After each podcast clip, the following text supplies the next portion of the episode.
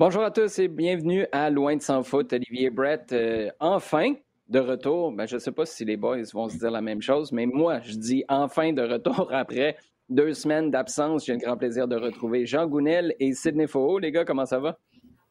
Ben, ça va, ça va, oui, tu nous as manqué, c'est sûr. Ah, mais ça, c'est gentil. Écoutez, vous avez été euh, très généreux de votre euh, personne pour euh, accepter ces deux semaines d'absence. Ça rentrait tout simplement pas dans l'horaire. J'ai pas d'autre explication que ça. J'ai pas un horaire bouqué comme le président des États-Unis, mais ça donnait un peu ce feeling-là pendant les Olympiques, particulièrement de nuit. On va parler justement parce que depuis votre dernière émission, les Canadiennes ont remporté l'or. On va en parler, au cours euh, des prochaines minutes. On va évidemment parler de Messi qui quitte le Barça et qui... Euh, ben, en fait, est-ce qu'il quitte le Barça? Il avait déjà quitté le Barça. Il n'a juste pas réussi à revenir au complet au FC Barcelone, même s'il était présent en vide en ville part finalement pour euh, Paris. Ça a été annoncé au cours des derniers jours. Puis on a plusieurs super bonnes questions qui nous ont été posées sur Twitter pour nos sujets chauds en fin d'émission. Mais d'abord, allons-y avec notre segment à domicile. Euh, L'or pour les Canadiennes qui ont battu les Américaines en demi-finale. C'était la première fois en 20 ans que les Canadiennes battaient les États-Unis. On se demandait s'il allait avoir trop laissé d'énergie, trop d'émotion aussi dans ce match de corridors. Finalement, ont réussi à s'accrocher face à la Suède, qui, je pense qu'on peut s'entendre, était une meilleure équipe dans les faits avec ce qu'ils ont présenté sur le terrain, mais c'est le Canada qui gagne au tir au but. Sid, d'abord, peut-être avec toi, euh, la chose que tu vas retenir de ce parcours-là des Canadiennes aux Jeux olympiques, c'est quoi? Euh, la résilience euh, d'une équipe qui euh, sur le terrain était souvent ballottée, mais qui trouvait toujours les, le moyen de, de s'en sortir, notamment grâce à, à, Stéphanie Labbé. généralement, c'est pas toujours très bon signe dans le contenu lorsque ton gardien est ton, est ton meilleur joueur, mais parfois euh, c'est pas c'est pas si problématique que ça. Euh, je pense que le meilleur joueur allemand c'était Neuer quand ils ont gagné la Coupe du Monde au, Brésil, mais je pense que la résilience c'est ce que je retiens, c'est une, équipe qui a beaucoup de caractère, euh, qui, a toujours été concernée, euh, quels que soient les, moments, temps forts ou, temps faibles, dont les, remplaçants ont toujours apporté leur pierre à, l'édifice. Et donc c'est une, vraiment une, victoire de, groupe qui a, qui, a, obtenu le, le en quelques secondes, Sid, avant que je me tourne vers Jean, Christine Sinclair, je pense que c'est un faux débat à quelque part parler de retraite. Parce que moi, je suis convaincu qu'il y a au gros minimum une tournée d'adieu. C'est certain. Il va y avoir un match contre les États-Unis. Ce match-là, probablement que tu en joues un au Canada, puis tu en joues un autre à Portland où, euh, Sinclair joue euh, son soccer de club. Mais est-ce qu'on a vu son dernier tournoi majeur avec le Canada, à ton sens? Euh, je pense pas. Euh, je pense que, que elle est, de toute façon, de toute façon, la décision est encore dans sa cour. Euh, mais je, je, me garderai de la mettre à la retraite parce que ça fait quatre ans que c'est le cas à chaque fois. Donc, on, on, verra bien. C'est une bonne ou une mauvaise chose, Jean Gounel, que ce soit dans la cour de la joueuse, ce genre de décision-là, à 38 ans? Écoute, euh, il y a deux ans, trois ans, je t'aurais dit hmm, non, pas vraiment. Autant là, je me dis, euh, elles se font parfaitement dans le, dans le groupe. Elles semblent savoir exactement où, où, apporter sa contribution, quelles sont ses limites? Pas un mot quand elle est remplacée euh, lorsque le, match semble aller en prolongation et que clairement physiquement elle est, elle est à bout. Elle dit rien. Match médaille d'or, elle est sortie. Euh, alors que s'il y a une joueuse pour qui c'était quelque chose d'être présente à ce moment-là, c'était peut-être elle, mais euh, pas un mot, rien du tout. Elle est complètement euh, au diapason du, groupe. Donc, clairement, enfin, le schéma de pensée que j'avais par rapport à, à, à il y a 2-3 ans a changé, je pense, par rapport à ça. Et vu comment elle est, vu sa contribution, je pense que c'est une chose qui est capable de rester. effectivement, c'est un peu à elle de prendre la décision et bout du compte, OK, euh, on, accepte ça. OK, cas de figure, Christine Sinclair reste. Reste pour la prochaine Coupe du Monde, par exemple. Est-ce que tu peux encore l'avoir comme partante ou est-ce que lui donner un rôle comme ça, c'est retarder le développement d'autres joueuses? Parce qu'on a vu les Julia Grosso, on a vu, c'est pas les mêmes postes, j'en conviens, mais à quelque part, en as qui vont pousser derrière. Ou est-ce que tu vois un scénario où tu te présentes à la Coupe du Monde avec Christine Sinclair dans un rôle de remplaçant? Je pense qu'il faut l'envisager, ouais, clairement, parce que d'ici là, bon, là, d'abord, la, Coupe du Monde, c'est dans deux ans. Hein, ça va arriver assez rapidement, ah, parce que, donc, avec le décalage euh, des jeux, on, l'échéance arrive pas mal plus vite. Donc, ça veut dire que l'année prochaine, on va rentrer déjà dans une phase de qualification. On sait comment ça se passe pour CACAF. Il y, a, il y aura certainement l'occasion de, de mettre en place quelque chose pour, dans deux ans, avec clairement c'est même pas l'obligation. Clairement, les Canadiens doivent se qualifier pour ce tournoi-là. Euh, donc, euh, euh, l'échéance, c'est vraiment la Coupe du Monde, avec une barre qui est maintenant haute. Il n'y a, pas, y a, ah vraiment pas de problème, hein, clairement. c'est clair là-dedans? pourquoi pas partante? Là, je pense aussi que vu le statut des Canadiennes, elles, elles ont peut-être la possibilité de se retrouver assez bien placées avec euh, là, là, je commence à, à, supputer beaucoup, mais possiblement une place de tête de série ou euh, une position de tête de série, donc avec un groupe sur lequel il y a plus de flexibilité. À ce moment-là, peut-être l'avoir partant sur des matchs au premier tour. Ce genre de, de, de cheminement-là, euh, plutôt. Ensuite, en fonction de la fraîcheur, en fonction des, des, nécessités, ce, sera une situation qui évoluera d'elle-même. Je trouve ça intéressant. Moi, euh, en phase de groupe, les gars, à un moment donné, je me posais sérieusement la question est-ce qu'en quart de finale, tu fais jouer Kristen Sinclair ou pas? On en était là. Moi, je n'étais pas certain. Puis je trouve qu'elle a eu un crescendo dans le tournoi. Tu as senti qu'elle a commencé à donner un coup d'accélérateur au tour éliminatoire qu'on n'a pas vraiment vu dans la phase de groupe. Puis on est arrivé à un moment dans la compétition à Tokyo où je me suis dit, Bev Priestman a peut-être une grosse décision à prendre. En fait, c'est une décision à laquelle tu réfléchis, mais tu peux pas. Surtout quand tu arrives. En fait, c'était la demi-finale face aux États-Unis. Je me disais, Sinclair, c'est, sais, elle est là, mais en même temps, euh, elle touchait pas beaucoup de ballons, elle se déplaçait pas tant que ça. Mais après, tu joues un match de demi-finale face aux Américaines neuf ans après avoir vécu Londres en demi-finale face aux Américaines, tu pouvais pas. C'était impossible. Bev Priestman se serait servi, euh, elle aurait une corde à la main, puis euh, peut-être que tu vas te sortir de l'eau avec, mais tu as plus de chances de te pendre avec aussi. Mais si on en était là à la réflexion, chapeau à Sinclair pour ce qu'elle a fait en demi-finale, en finale aussi. Mais je, puis là, si on se projette dans deux ans, je sais pas. Moi, d'un point de vue strictement sportif, puis je comprends que Christine Sinclair, ça dépasse largement l'aspect sportif, puis est inspirante pour toutes les autres.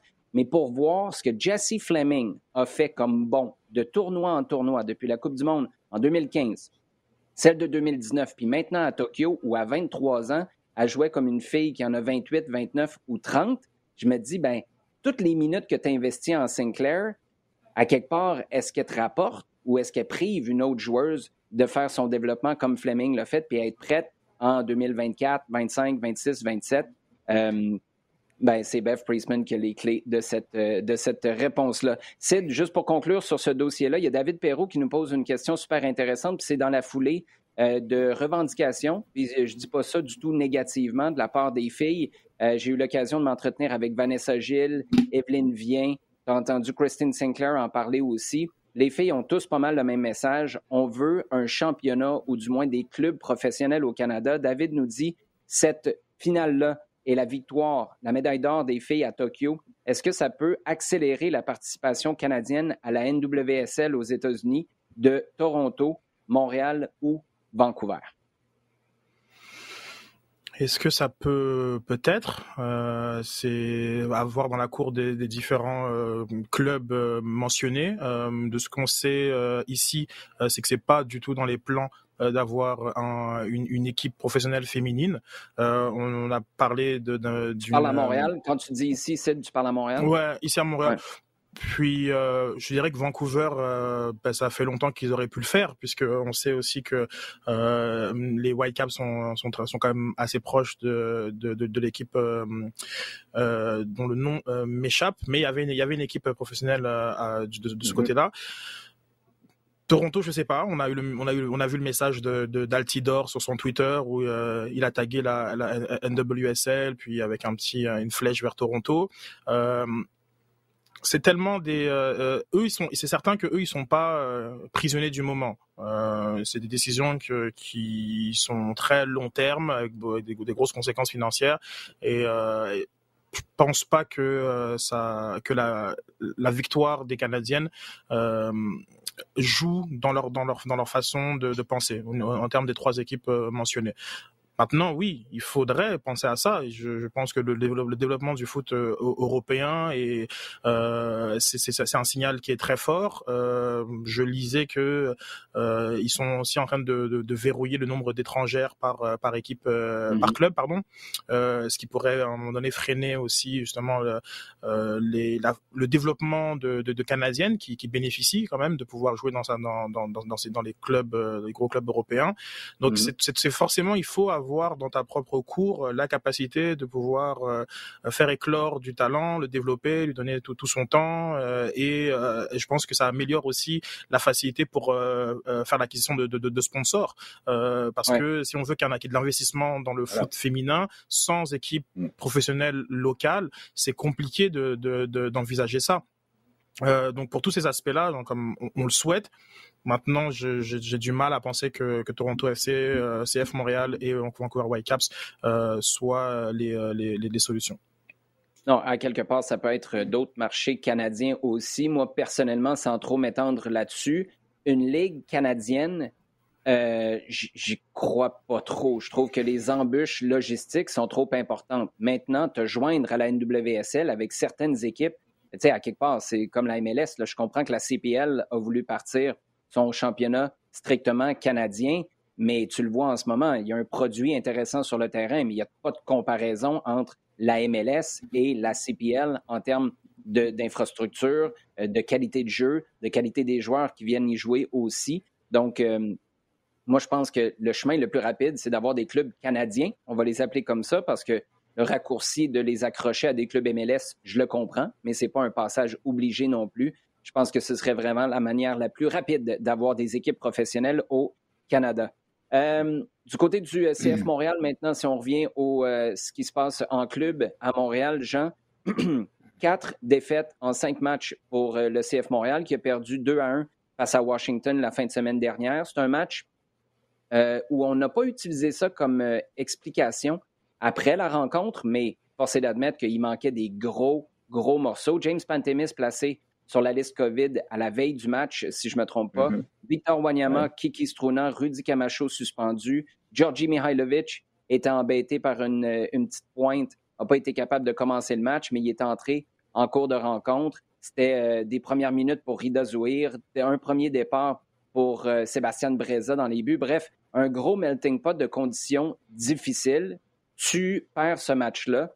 Euh, est-ce que Wilfred Nancy doit continuer à être patient? Je le sais, Sid, puis on va te revenir à toi dans un instant. Tu es à l'entraînement cette semaine, puis euh, Nancy a mis son, son, point sur la pelouse, on va le dire comme ça, ou son pied à terre, envoyé un gros message à, ses joueurs. À quel point, Jean, Nancy doit être patient encore?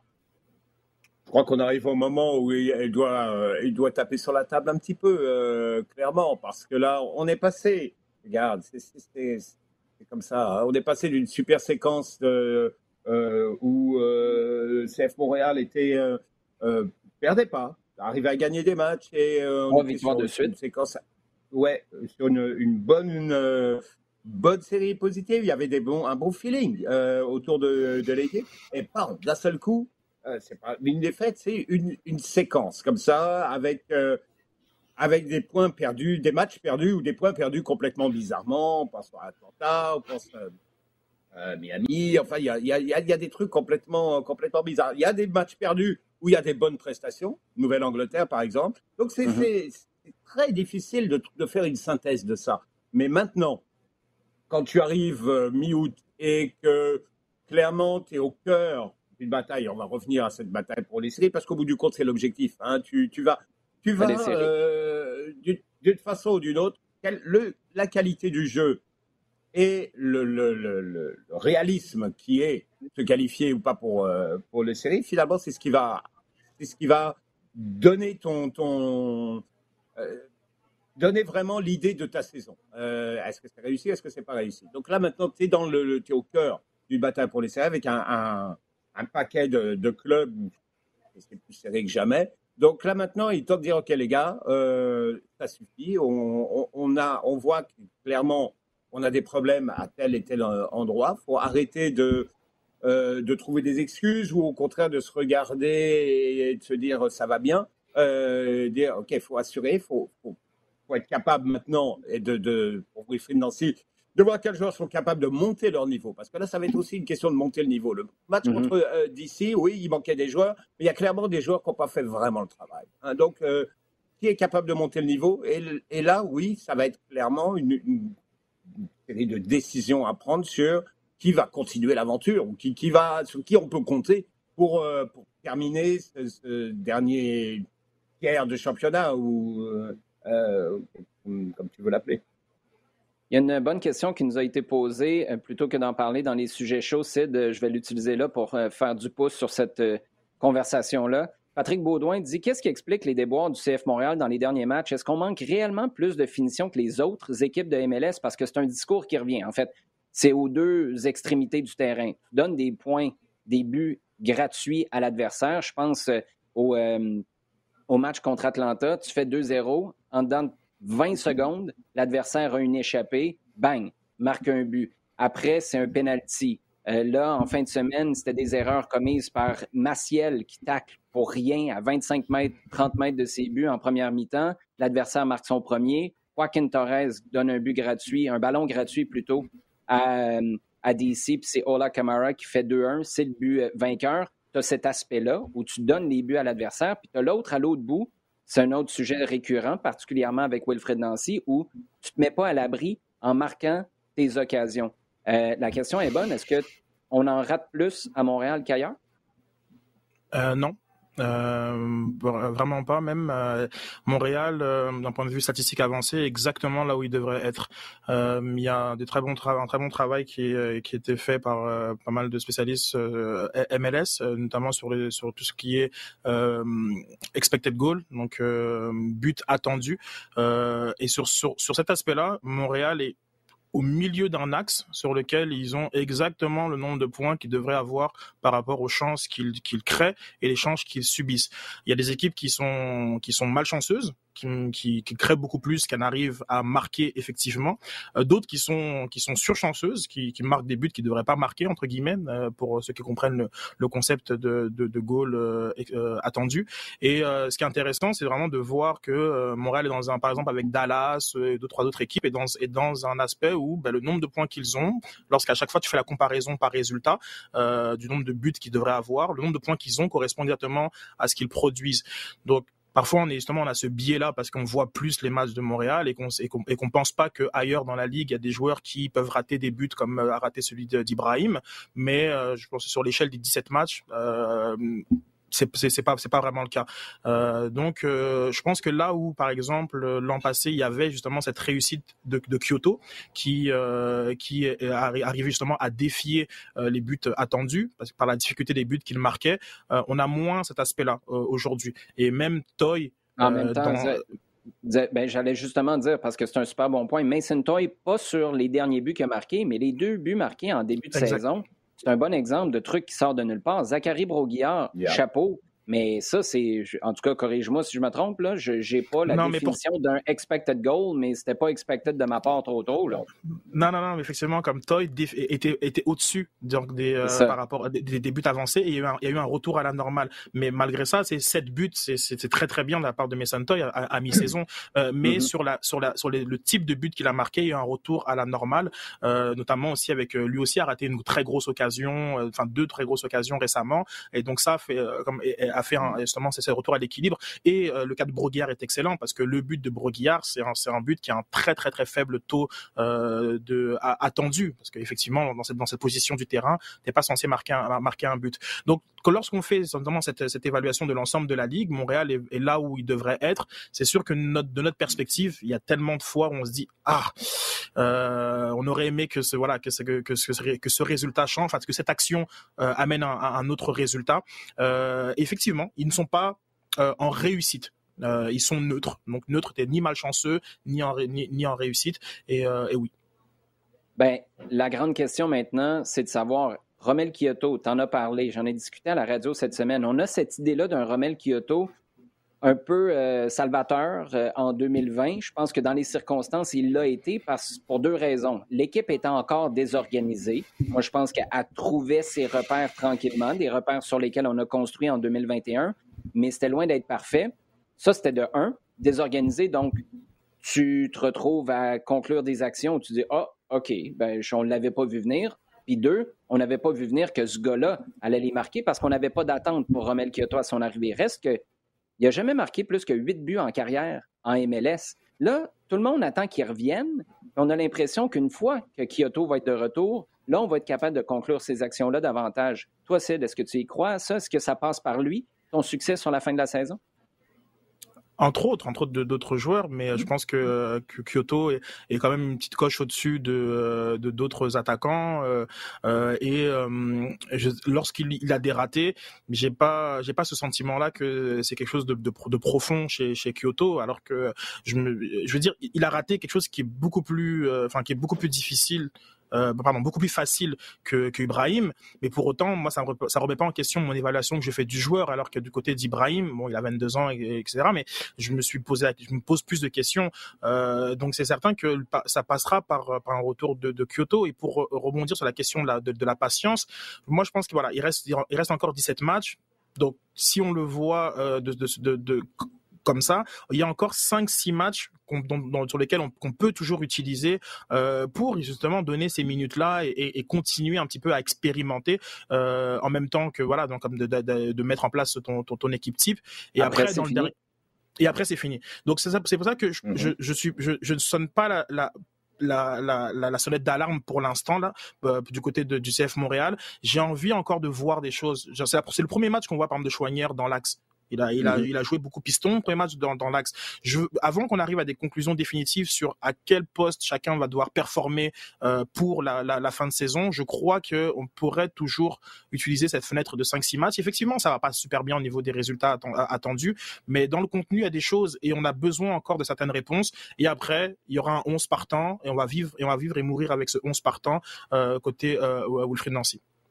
On parle des fois de Talk of the Town, là c'est Talk of the Planet. On va passer à notre sujet en temps additionnel. Lionel Messi et le Barça, c'est terminé, Jean. Et pourtant, s'il y a un moment où on pensait que ça allait renouer, tout était beau, on avait signé pour des années et des années avec un gros rabais, 50% de rabais sur le salaire de Lionel Messi. Mm-hmm. Finalement, ça n'a pas été satisfaisant pour la Liga.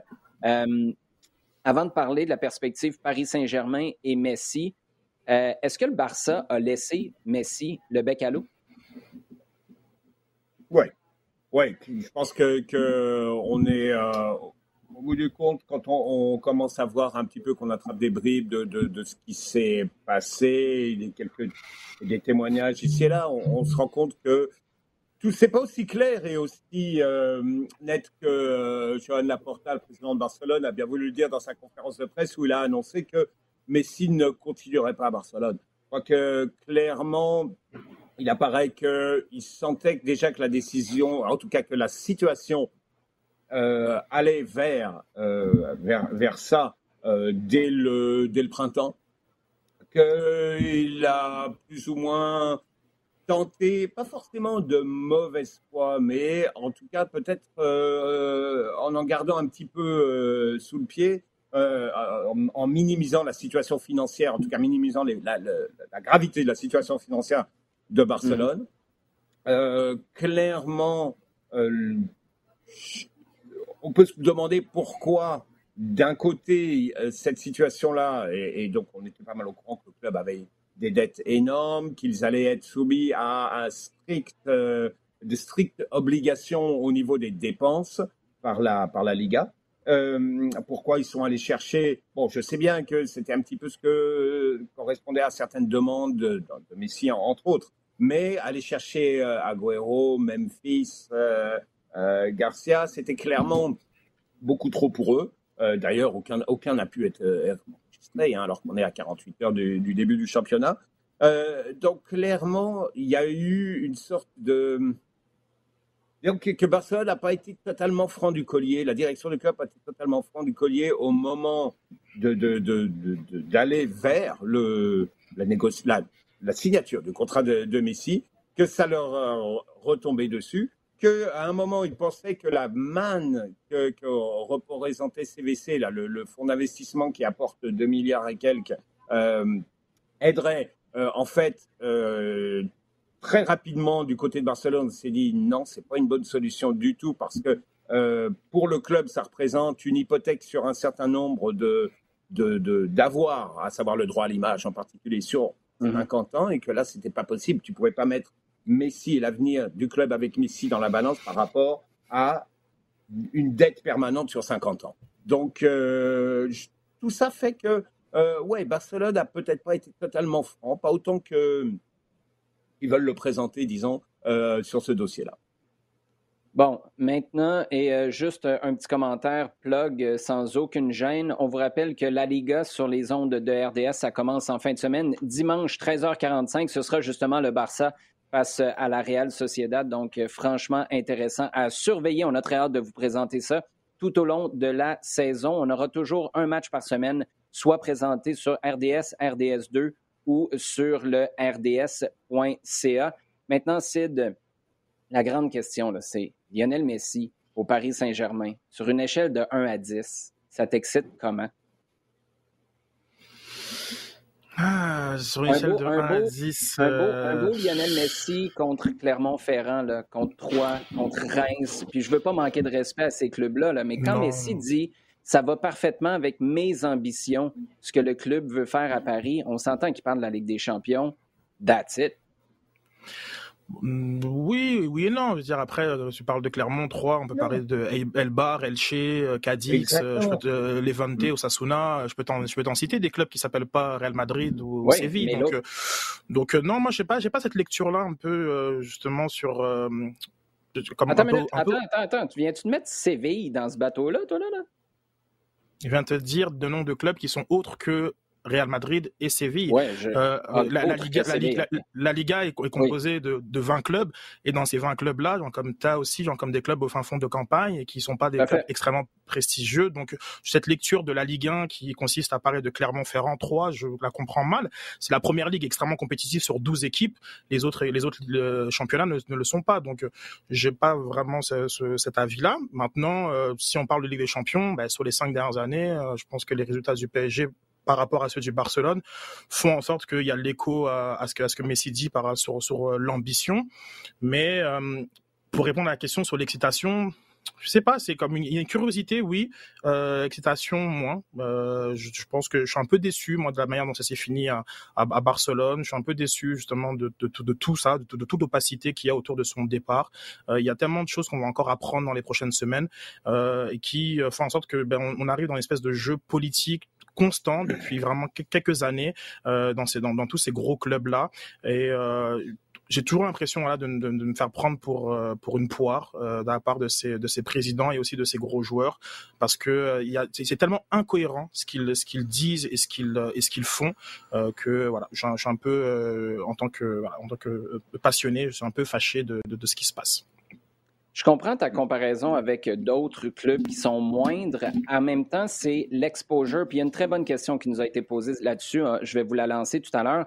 Mais pour moi, c'est l'exposure de la Ligue. La Ligue 1 en ce moment, Là, c'est Amazon qui a, qui a, ramassé les droits. D'ailleurs, eux autres, dans la catégorie, euh, on se frotte les mains puis on ne savait pas ce qui s'en venait. Là, ça n'a pas d'allure. Eux autres, ils ont ramassé les droits parce que MediaPro n'a pas été capable de payer. Puis tout d'un coup, coup de théâtre, Lionel Messi qui débarque, ils doivent halluciner en ce moment chez Amazon. S'il avait assigné ces mêmes droits-là aujourd'hui, ça n'aurait rien à voir. Mais moi, c'est c'est le championnat. En fait, là où je veux en venir, Sid, c'est que moi, le championnat français, je l'adore pour l'émergence des joueurs. Je trouve que c'est un championnat qui est tellement intéressant pour ça, pour des gars qui, qui, qui font leur entrée dans les... Jonathan David, c'est un exemple parfait. Il n'est pas passager euh, à bord, le Jonathan David. Il a eu un rôle important l'année passée. Son club a gagné la Ligue 1.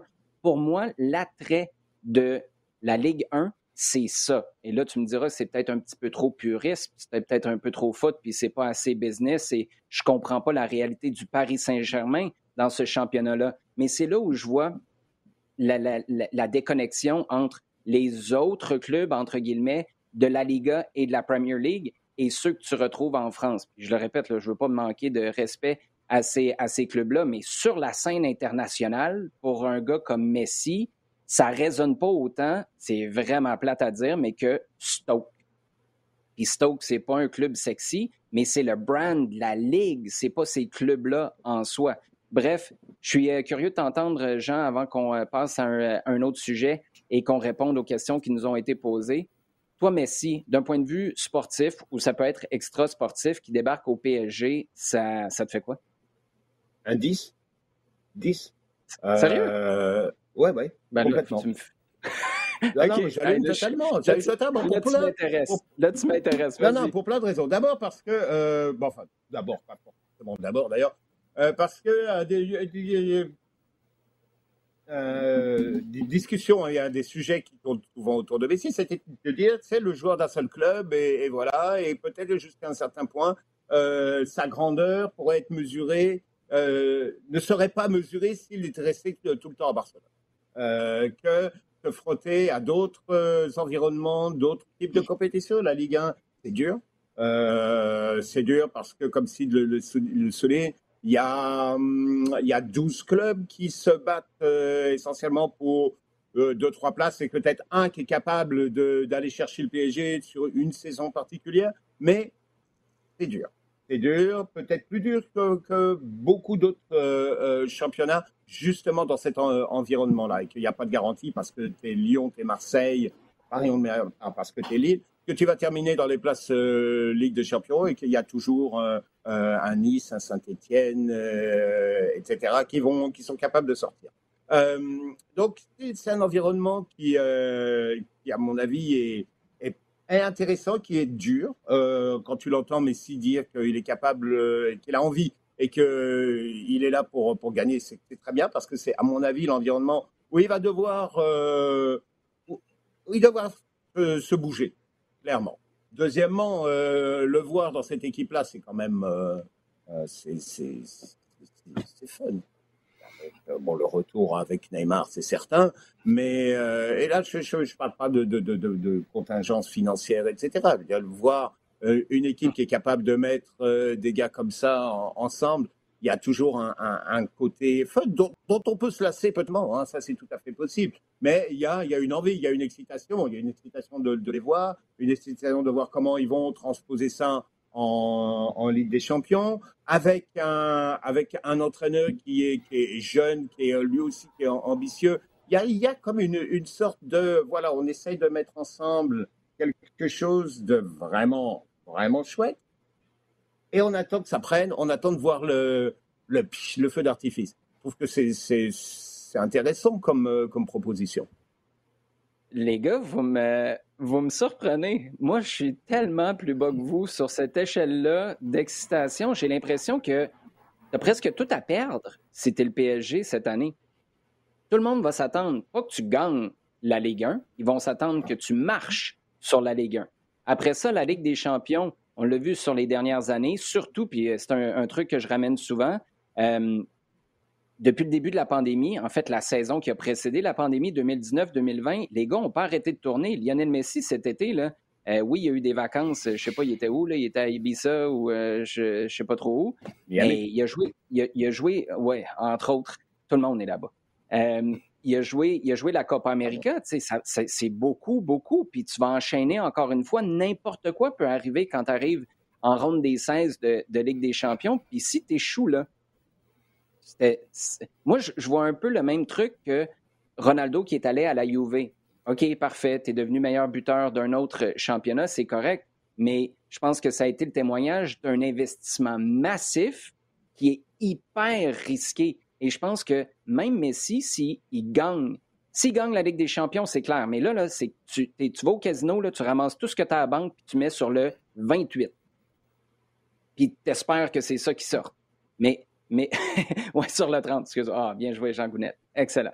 Euh, petit rappel à l'ordre de ma personne. Je ne me suis pas encore fait à l'idée qu'il allait porter le numéro 30. Mais c'est pour ça que je trouve que à quelque part, ça va tout se jouer sur un match, cette histoire-là. Puis s'il passe à côté, on va dire que c'était presque un échec. Puis s'il réussit, on va dire bravo. Mais juste sur ce match-là, le reste, moi, je pense vraiment que tu as beaucoup à perdre. Alors que si tu l'avais vu, Et je comprends que les circonstances au Barça ont un effet domino qui font en sorte que ça a peut-être été vraiment plus compliqué de considérer l'amener en Premier League. Mais en Premier League, là, tu aurais répondu à une grosse question qui tient de toujours. Est-ce qu'il est capable? Moi, je pense que la réponse est oui. Est-ce qu'il est capable physiquement de tenir le coup en Premier League? C'est pour ça que je trouve que le upside dans tout ça, je ne parle pas des finances parce que l'upside pour Lionel Messi, son comptable et son agent, il y en a en masse.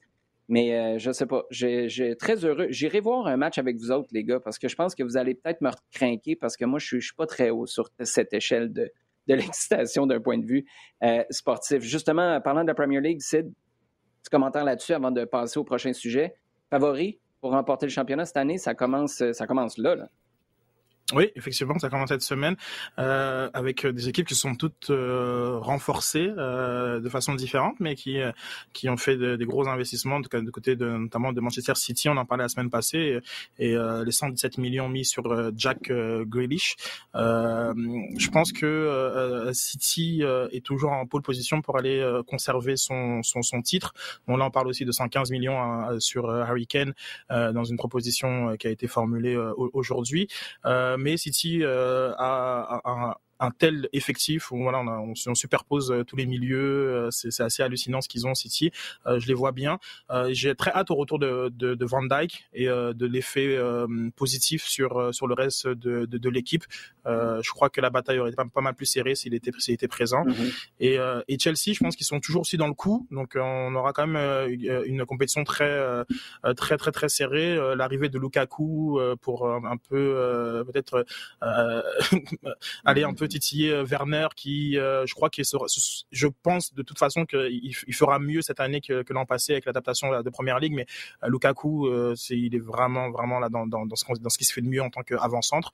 Et tout ça, c'est sans compter que Varane, c'est pas, c'est pas, c'est pas Bailey et c'est pas Lindelof. Donc la défense de Manchester United, elle est tellement meilleure maintenant avec Sancho qui va aussi dynamiter l'attaque. Donc là, les quatre devant sont, sont, c'est un gros, gros big four et vraiment un big fort. Là, on est, faut plus parler de Big Six parce que Arsenal et, Tottenham là sont pas dans la course euh, par rapport à ces équipes-là. Euh, mais je pense que City est un tout petit peu en pôle euh, pour, pour, pour, le, pour le titre aujourd'hui. Les fans de Lindelof font dire c'est chien, mais c'est légal, Sid. Jean, est-ce que tu laisserais Sid aller parier pour toi? Est-ce que tu irais aussi avec, avec City?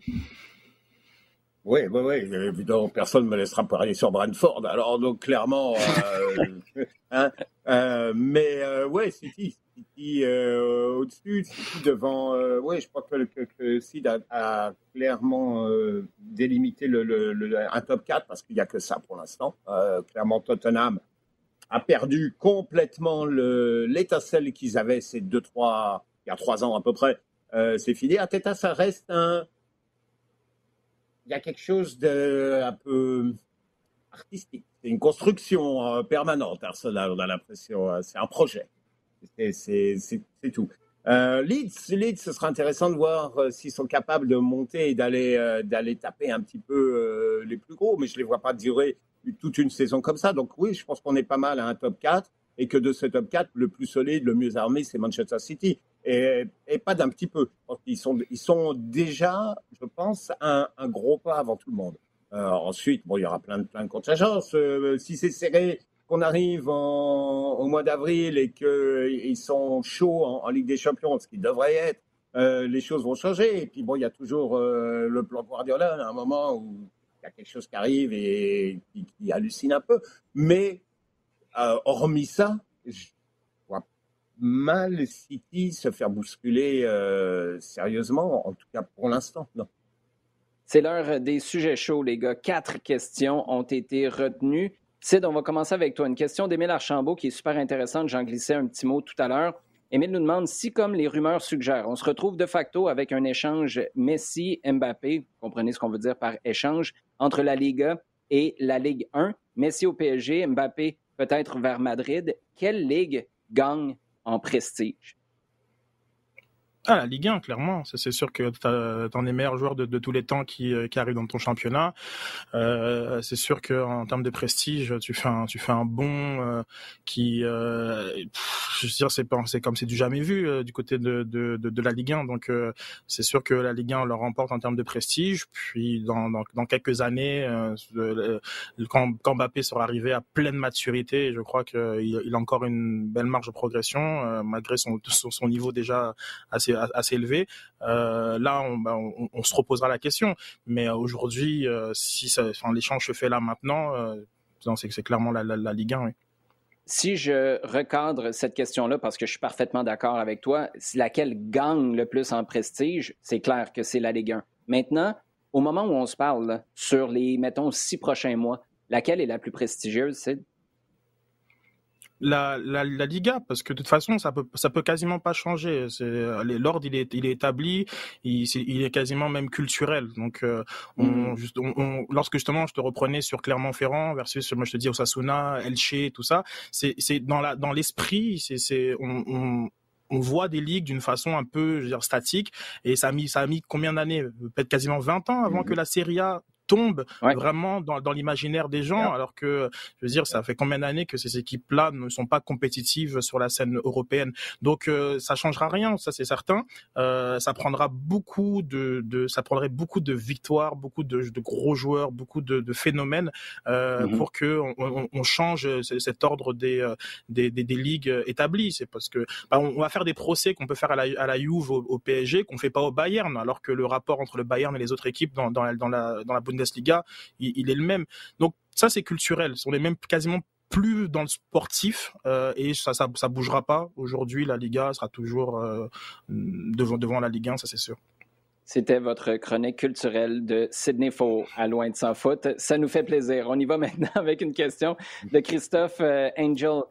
Jean, on va y aller pour toi. Est-ce que la très bonne performance de Maxime Crépeau à la Gold Cup, on rappelle que les Canadiens sont allés en demi-finale et ont perdu dans les dernières secondes. 99e minute de jeu, le but vainqueur des Mexicains pour se rendre en finale face aux États-Unis. Donc, est-ce que les performances de Crépeau à la Gold Cup lui permettraient de disputer? Pour le vrai, j'aime ça quand il y a des précisions comme ça, pour le vrai, le poste de partant face à Milan Borjan en vue des qualifications de la Coupe du Monde au Qatar en 2022? Ou est-ce que Borjan reste incontournable, indélogeable? Ben, je te dirais quoi, je mettrais la, la, la, question à l'envers. Je pense que, que Crépeau a gagné la place. Je pense très ah clairement que Crépeau a gagné la place. Ouais, complètement, complètement. Il a fait des perfs euh, euh, vraiment, euh, je ne vais pas dire honnêtes, il y a plus qu'honnêtes, extrêmement satisfaisantes. que dans le profil, il a, il a 27 ans, il vient d'avoir 27 ans, je crois, au mois de mai. il joue il est titulaire en club, ce qui n'était pas le cas quand on regarde les tournois précédents. Hein. Euh, sa mhm. situation en club n'était pas claire. Euh, Boyan va en avoir euh, quoi, 34 euh, au mois d'octobre. donc, clairement, Crépeau est le, le, joueur qui est sur la meilleure dynamique et au niveau qualité de ce qu'il présente actuellement. franchement, je ne vois même pas de, euh, je ne vois pas des questions. Il est, il est, il est vraiment bien, parfaitement dans, son poste et parfaitement à l'aise. Il maîtrise parfaitement sa situation. Je crois qu'il a maintenant clairement, il est clairement à l'aise avec l'environnement de la sélection nationale et les joueurs avec lesquels il va évoluer. Parce que c'est maintenant Crépeau est le titulaire. Honnêtement. C'est super intéressant ce Jean parce que y a, c'est particulier comme parallèle, mais c'est Jesse Fleming qui me vient en tête pour la raison suivante à talent égal ou à peu près égal, moi, je pense que John Herdman va regarder au-delà du Qatar, puis il va regarder la Coupe du Monde en 2026. Puis il va se dire, c'est qui qui va être là? Et est-ce que les minutes que je vais donner à Crépeau là vont me nuire dans ma qualification en vue du Qatar, s'il n'y a pas la certitude que ça va être nuisible et qu'il se dit, tu sais quoi, je peux avoir à peu près la même chose, bien là, non seulement ça ne va pas te nuire, mais ça va beaucoup de profiter en 2026 quand Crépeau serait le gardien numéro un. Donc, mais c'est clair que sans la Gold Cup, on ne se pose pas cette question-là. Puis là, à quelque part, Milan, Milan, Borjan, qui est resté avec, euh, avec son club, euh, avec le Red Star pour euh, les qualifs de la Ligue des Champions, j'admire sa loyauté envers son club, c'est tout à fait correct. mais à quelque part, c'est des décisions qui sont crève-cœur pour des gars parce que là, tu viens d'ouvrir la porte à un Maxime Crépeau qui l'a défoncé, pas à peu près. Ça va être super intéressant à voir euh, ces matchs-là. Euh, ça s'en vient vite quand même hein, au cours des prochains mois, les qualifs euh, en vue du Qatar qui vont reprendre du côté de la CONCACAF. Sid, question de Sébastien Nadeau maintenant. Est-ce que, puis là, tu n'as pas le droit de me répondre, on va attendre les cinq ou six matchs de patience dont je vous parlais tout à l'heure avant que j'y réponde, OK? Je t'avertis tout de suite et tu vas comprendre pourquoi. Sébastien nous demande, est-ce que le mercato discret, et je pense que Sébastien est assez gentil, merci, discret du CF Montréal va lui coûter une place en série? Non, non, non, je pense pas. Je pense que euh, financier est très satisfait de, de, de son groupe euh, et je pense que son groupe a suffisamment de profondeur. C'est sûr qu'il faut pas aller prendre trois cartons rouges euh, euh à chaque match, mais euh, je pense, je pense sincèrement que euh, il y a ce qu'il faut pour compétitionner avec les équipes euh, qui sont autour de cette septième place, parce que personne ne pense que Montréal est là pour aller chercher New England ou Philadelphie ou, ou autre, mais l'idée c'est que je crois que Montréal a suffisamment de, de, de ressources actuelles. Actuellement, je, je évidemment, euh, qui t'aurait sorti un Didier Drogba, je, oui, très bien, mm-hmm. mais je crois que le groupe actuel si n'arrive pas à, se qualifier, il aura qu'à se prendre à lui-même et pas d'un éventuel euh, mercato qui aurait été plus agité et qui aurait servi. Euh, quand un jour arrive, parfois il y en a d'autres qui partent, mais je pense que non, non, je pense que le groupe euh, il, a, il a ce qu'il faut. Sid, moi j'aurais payé pour voir une vidéo de toi, un peu, un peu comme Mauro Biello à l'époque, avec ses speeches inspirants au Stade Saputo, puis là, toi, ton, commentaire d'avant-match, la consigne principale, c'est les boys, pas trois expulsions, s'il vous plaît. Good job. allez, vous, faire plaisir. Eh ben ouais, mais tu te rappelles l'équipe avec Donadel, etc. À chaque fois, tu étais là, lui, maintenant, il va être suspendu. Lui, il va être suspendu. Non, c'était Ouais, Donadel qu'on avait rebaptisé sur les médias sociaux, Jonadel d'ailleurs, et c'était pas pour rien. Ça, c'était pas super gentil, mais c'était relativement pertinent. Euh, maintenant qu'on est passé à un autre appel depuis assez longtemps, on peut se remémorer ces bons souvenirs. Euh, on parle beaucoup d'attaques, on parle de croire en cet effectif-là. Jean, on va conclure avec une question de Karim qui nous demande Bjorn Janssen, est-ce que c'était un mirage? C'est difficile de croire qu'on a tout vu, mais si c'est le cas, vaut mieux le réaliser plus tôt que tard. Euh, dans le fond, c'est un cas très spécifique de la question qu'on a posée plus tôt dans l'émission. Est-ce qu'il faut continuer d'être patient? Avec Bjorn Janssen? On lui donne, par exemple, les cinq ou six matchs, pas à chaque fois, là, mais cette période de temps-là dont Sid parlait tout à l'heure pour finalement constater que c'est un échec ou non? Ou est-ce que pour toi, avec ce qu'on a vu jusqu'à maintenant, 2021, on va juste rayer ça de la liste, puis c'est à oublier pour lui avec Montréal? Ah, j'aurais tendance à aller dans cette euh, dernière euh, optique-là, parce que rien de ce qu'il a montré depuis le début ne me, donne la conviction qu'il rentre dans un projet de jeu. Euh, présence dans la surface, bof. clairement, tu vois que, que Toy bouge est beaucoup plus remords se démarque mieux, sent mieux, sent mieux les coups. Il euh, et, commence à trouver des petits moments où il bouge par rapport à Torres, par exemple, qui mhm. tu sens qu'il a le feeling de quelque chose. Euh, Johnson, je l'ai pas vu encore. Euh, capacité à tenir le ballon et à un petit peu aspirer l'équipe vers l'avant, le, le, permettre à tout le monde. On voit pas plus. Euh, est-ce qu'un un partenariat, un, une deux avec euh, Kyoto serait quelque chose qui me permettrait de débloquer? Je veux bien. Euh, c'est peut-être la, dernière piste qu'on devrait explorer, mais. Euh, qui va prendre la profondeur? je, Pardon? Qui va prendre la profondeur? Romel Kyoto, il l'a fait à son dernier match avant de partir pour la Gold Cup, mais c'est tout. C'est la seule fois de l'année qu'il l'a fait. Complètement. Complètement, exactement. Et puis, euh, tu vas pas t'en remettre à ça euh, alors qu'on est déjà aussi avancé dans la saison, parce que ça, semble un petit peu la solution de dernier recours euh, qui peut cliquer. Et encore, j'en suis pas persuadé. Donc moi, pour le moment, tu, me poses la question, c'est pas mal négatif l'impression que j'ai sur Johnson au départ. Alors que franchement, au moment de la signature, au moment de, son arrivée, je disais ok, il, ah ouais. ça me semble être une valeur ajoutée. Et il y avait la personnalité aussi. Souvenez-vous, la première fois qu'on lui parle, il est super intéressant, il y a du bagou. Euh, Sid, je veux peut-être entendre là-dessus avant de conclure l'émission. Moi, je ne sais pas si je donne trop de crédit à Olivier Renard pour les profils qu'il va chercher. Tu sais, Mason Toy, l'année passée, on se disait, coudon, ils ont vu quoi dans ce gars-là? Il était perdu de chez perdu.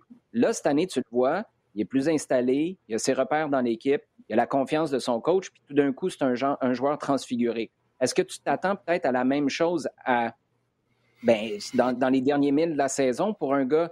Moi, la seule chose que je vois, parce que autrement, là, je comprends pas ce qu'on a, vu dans ce gars-là, qui est complètement absent, parce que Jean parle de présence dans la surface de réparation. Moi, je dirais présence tout court. il a été déplacé épaule à épaule par Paul Ariola ah DC United dans un duel aérien la semaine passée. Paul, Paul il, fait 5 pieds 8. J'exagère là, parce que l'autre fait 6 et 5, mais il ne devrait jamais se faire tasser. Il n'a pas faim. Euh, tu le sens des fois énervé par les courses de ses partenaires. Il ne met pas le pied. Il n'est pas particulièrement tranchant dans la surface. Il ne gagne pas ses duels aériens tant que ça à 6 pieds 5. Je me dis, mais coudon, c'est quoi qui est arrivé? Est-ce que euh, c'est psychologique? Est-ce que c'est entre les deux oreilles comme ça l'était pour Mason Toy, qui a eu une première année difficile? Ça a été compliqué. Il y a eu un enfant au début de l'année. Euh, sa préparation, ça a été Montréal, la Norvège, ben, l'Europe, revenu après à Miami. Est-ce que c'est ça qui explique ou je veux dire, je sais plus où on en est avec ce gars-là parce que basé sur ses performances sur le terrain, puis je ne veux pas manquer de respect à la personne, mais le joueur, il n'y a rien. Jackson Hamel aurait fait ces performances-là, on l'aurait lynché complètement. Mmh. Ça, ça, ça, je suis tout à fait d'accord sur la dernière partie. Euh, mais effectivement, euh, je, ben, pour faire du pouce à ce que je disais tantôt, j'ai envie d'être patient avec avec avec Johnson et aussi parce que tu as le bon exemple de Mason Toy. Je, je, je crois que c'est ça, ça, devrait quand même nous alerter sur le fait qu'il y a des il y a des joueurs qui peuvent mettre plus de temps à s'adapter. Il a jamais été dans le rythme. Moi, je pense que le projet qu'on lui qu'on lui a qu'on lui a vendu, euh, c'est pas le projet qu'il a qu'il a retrouvé de par sa faute aussi hein, de, de, de, mmh ses performances, mais je crois que lui se voyait comme l'avant-centre euh, avec le plus de minutes sur le terrain, mais euh, le fait qu'il a commencé euh, la saison un petit peu en retard et que dans le même temps, bah, il y a Toy qui explose tout, fait que tout de suite les cartes ont été redistribuées parce que tu ne peux pas ne, ne, pas faire ah confiance à, à, Toy par, par, la suite. Et après, il y a eu cet enchaînement effectivement avec la Norvège, avec la naissance de, de, de, de son enfant, et, tout. il n'a jamais été dans, dans, le rythme, dans le coup, mais pour autant, je j'ai pas envie de tirer la de, de, tirer la plug sur sur sur lui. Euh, je, je, sais pas, j'ai une espèce de bénéfice du doute euh, parce que je, je, je, reste bloqué sur ce match contre Miami, ces deux appels au premier poteau et ces, ces, ces buts-là. Il y a, y a forcément quelque chose avec ce, avec ce joueur-là. Euh, maintenant, euh, j'avais entendu ton, ton, ton point euh, euh dans au, au, SN9 où c'est vrai que bon, il a un CV qui, fait, qui pose tellement de questions avec justement ce, ce, ce, fait qu'il qu'il est baroudé au travers le, le, le monde. il y a tout du drapeau rouge avec ce, ce, joueur-là. Mais il y avait aussi dans la, dans, la colonne but, il y avait quand même des chiffres. Donc, euh, bah voilà, c'est ça aussi. Donc euh, le fait qu'il soit partout, c'est dérangeant. mais le fait qu'il marque, quand même un peu moins. Donc j'ai, je sais pas, j'ai envie de, de, lui donner euh, sa, sa, sa, chance euh, encore. Mais j'entends tous les points en termes de communication pure sur le terrain. c'est, je pense, avec peut-être Kissa, le joueur qui est le, le plus déconnecté de de, de, de, ses, de ses coéquipiers, où il y a vraiment toujours, quand il va dans la profondeur, c'est le ballon qui est donné dans le dans, dans les pieds, et quand il demande dans les pieds, c'est la profondeur qu'on, qu'on, lui qu'on lui sert. Donc euh, c'est vrai que en ce moment, ça, pose énormément de questions. Euh, mais il ferait partie des joueurs avec lesquels je serais encore, encore euh, pas, patient. Oui, et c'est ce qui est intéressant aussi de voir avec lui, c'est que à mon sens, c'est un diesel.